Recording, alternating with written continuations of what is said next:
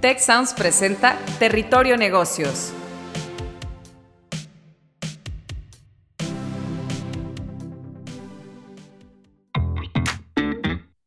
Bienvenidas y bienvenidos a la octava temporada de Territorio Negocios. Mi nombre es Horacio Arredondo, soy decano de la Business School del Tecnológico de Monterrey y es un gusto darles eh, la bienvenida a esta nueva temporada de nuestro podcast. Gracias por escucharnos y sumarse a la conversación con el hashtag Territorio Negocios. Estamos muy contentos de iniciar eh, esta octava temporada con un gran invitado. Eh, tenemos a Diego Uribe del otro lado. Diego es CEO y fundador de IDEMAX, este, una consultora que ya nos va a contar un poquito más pero la verdad que es, un gusto tener a Diego comenzando esta octava temporada. Así que bienvenido, Diego. Hola, Horacio, ¿qué tal? Muchas gracias por la invitación. Un gusto estar aquí con ustedes. De verdad, muchas gracias, Diego. Em, la verdad que nos conocemos de hace mucho tiempo y, tener esta conversación eh, es, un gusto, sobre todo por el tema. Hoy vamos a estar hablando de Future Foresight eh, en un mundo donde la verdad que lo único que, existe eh, o lo único constante es el cambio. Muchas de las metodologías que muchas veces aprendimos los que somos un poquito más viejitos, eh, peinamos alguna canita más, se están quedando rezagadas.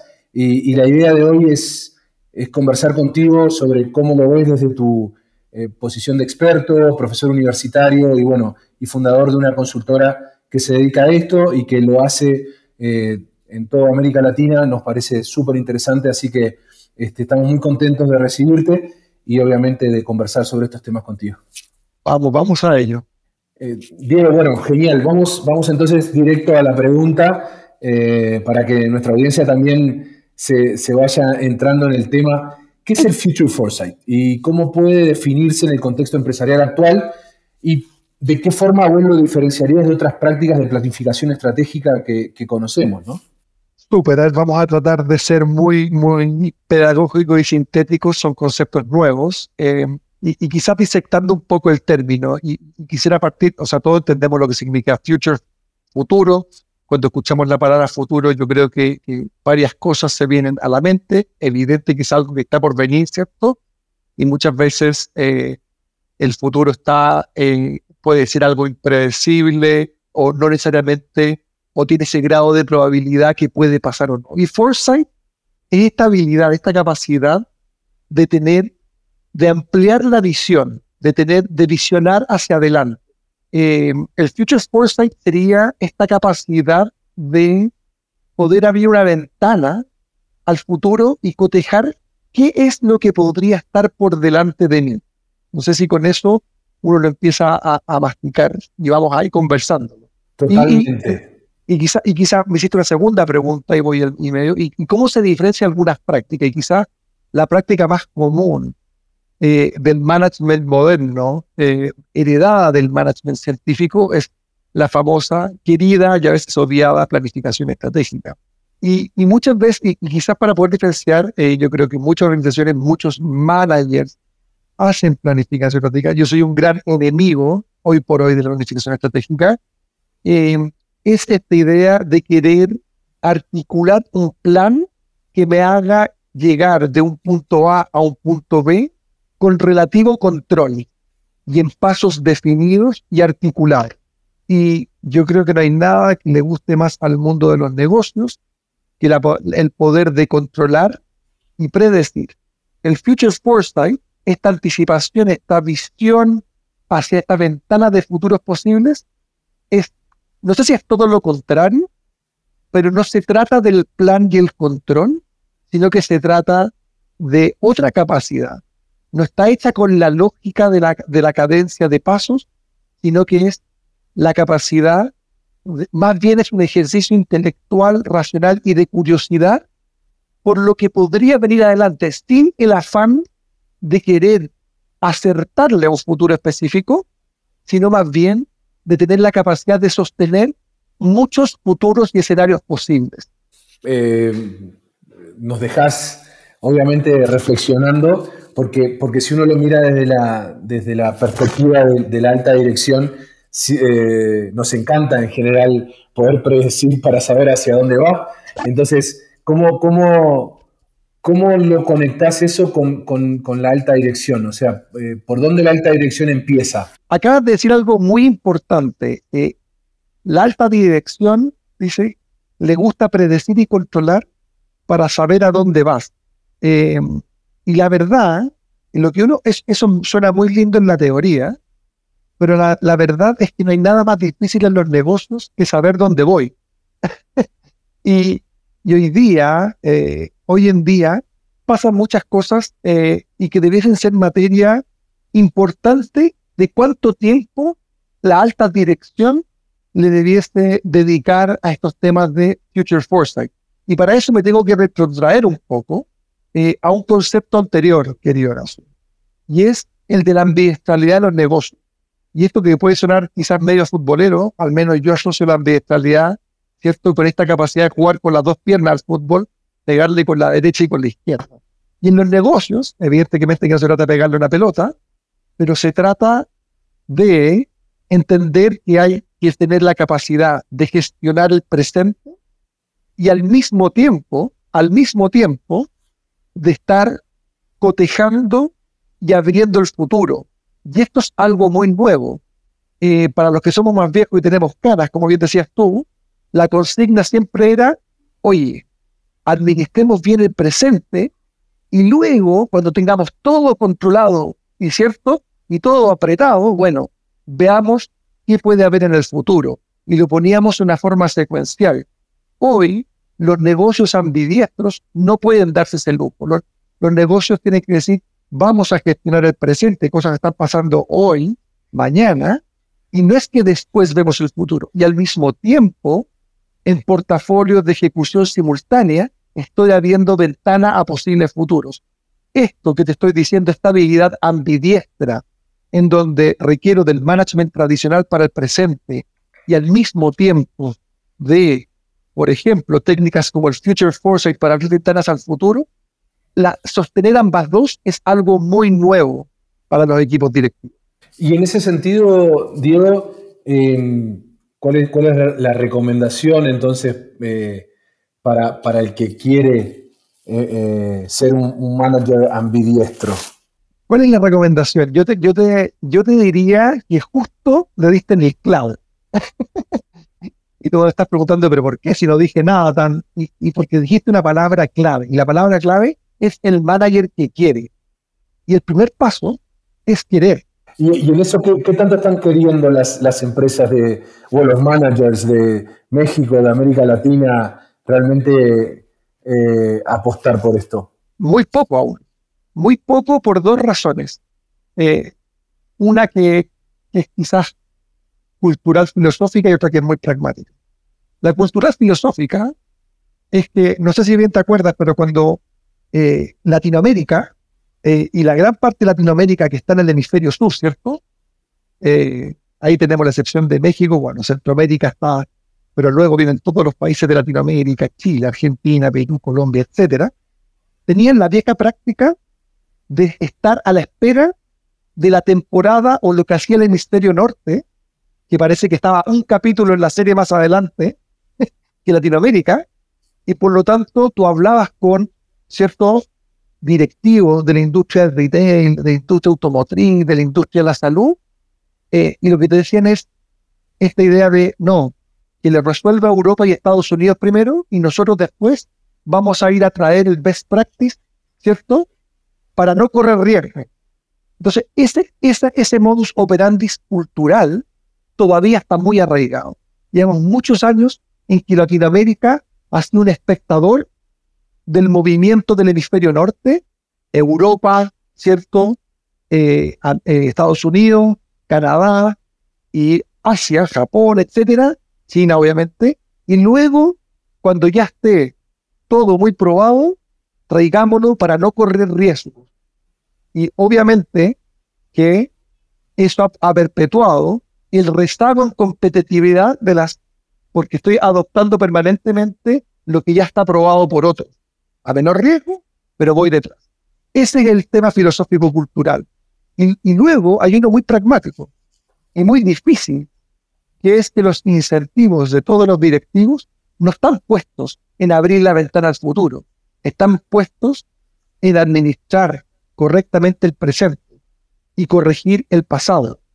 Ahora, muchos de los incentivos que existan también, y esto es una discusión, este, para los que nos escuchan, eh, la verdad que este tema a mí me apasiona, mi, tesis, mi tesis doctoral este, tiene que ver con la ambidestricidad, particularmente en empresas familiares, pero es verdad, digo, que los incentivos eh, o, esta, o esta crítica al sistema de incentivos que tenemos en la mayoría de nuestras empresas están por mucho tiempo y, en todo el mundo, enfocados mucho más en el próximo trimestre que probablemente en los próximos 10 años, ¿no? y, ahí eso existe. Pero sin embargo, eh, uno ve que, en, otras, en otras partes del mundo, eh, más allá de esos incentivos y que obviamente existen, las empresas se animan un poco más.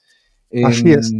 Vos, vos, mencionabas el tema cultural, vos mencionabas el tema filosófico.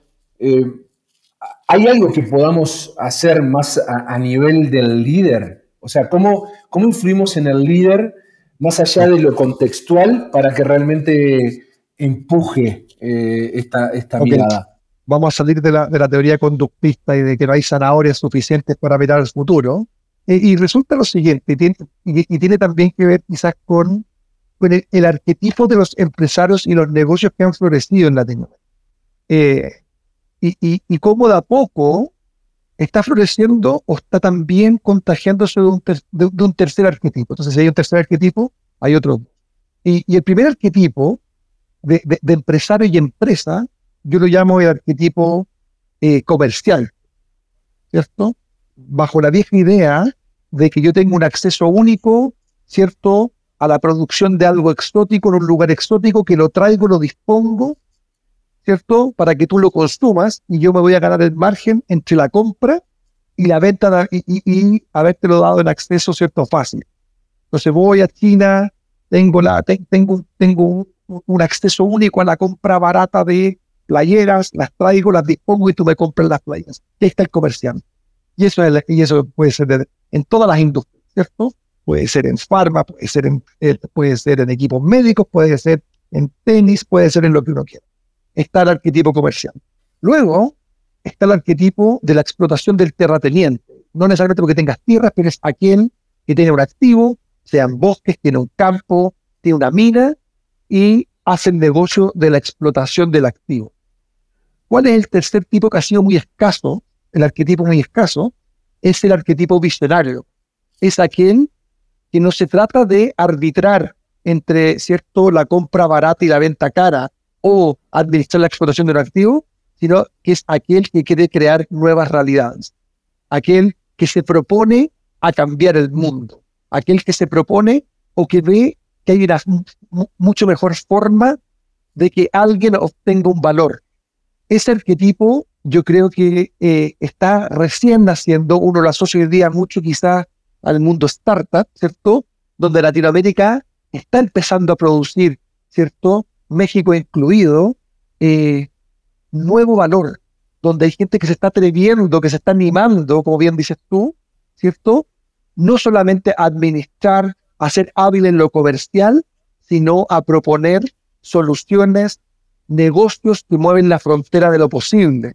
Y ahí, y eso hay una responsabilidad en las escuelas de negocio y en general en la sociedad, esto y también en la educación de la familia, de cómo alimentar ese arquetipo que tiene ánimo y que se siente llamado intrínsecamente, ¿cierto? No por una zanahoria necesariamente, a querer mover la frontera lo posible. Imaginemos, Diego, que tenemos escuchas en este momento del, del arquetipo visionario, ¿no? Eh, ¿dónde, los invitas a, explorar oportunidades hoy en América Latina?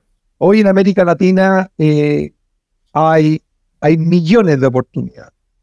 Eh, si te diera la respuesta generalista, es la oportunidad está en todo el quehacer humano, independiente si en Latinoamérica.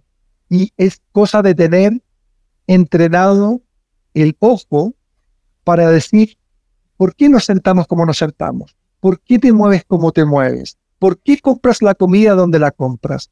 Entonces, esto es una condición nata, te daría lo mismo estás en Latinoamérica, en Asia, en el mundo, es decir, ¿cómo yo voy por la vida, no en piloto automático, aceptando las cosas como son, sino con capacidad de darme cuenta que hay una oportunidad o incremental o sustancial para decir, ¿por qué tiene que ser así? ¿Y cómo podría ser 5, 10, 20 veces mejor? Esa es la respuesta generalista. Ahora, las respuestas eh, claves en Latinoamérica es que yo creo que hay al menos eh, tres sectores donde hay oportunidades muy grandes para nuestro territorio.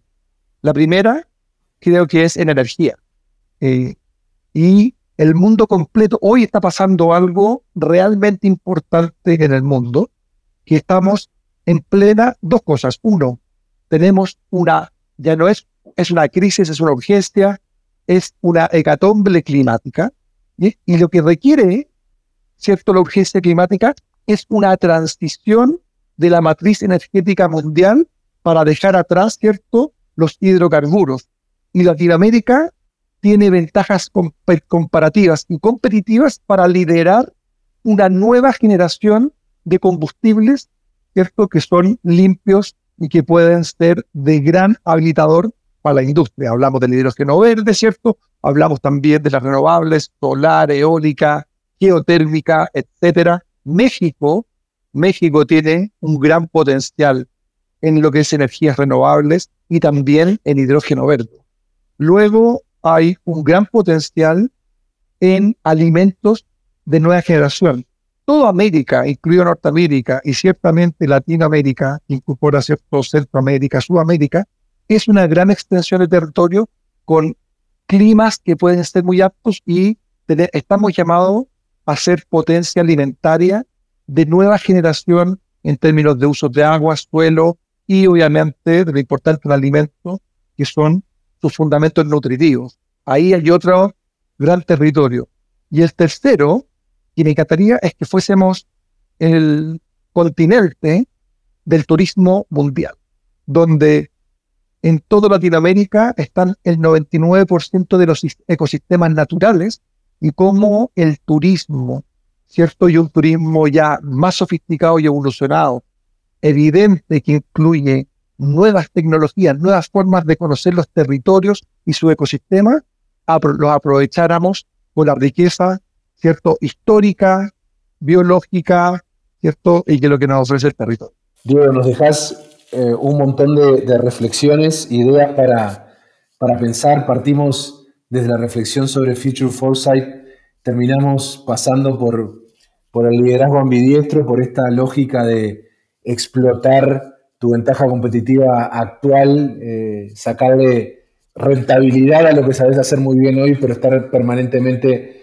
explorando el futuro. Eh, me gustó mucho esto que, mencionaste de los arquetipos, estos, estos tres arquetipos, y sobre todo hacer eh, notar este arquetipo visionario de este, esta persona que, que no arbitra, que busca una nueva realidad y nos regalás ahora al final algunas reflexiones sobre algunas oportunidades que pueden venir por el lado de la energía, los, alimentos y obviamente el turismo como, como, una última reflexión.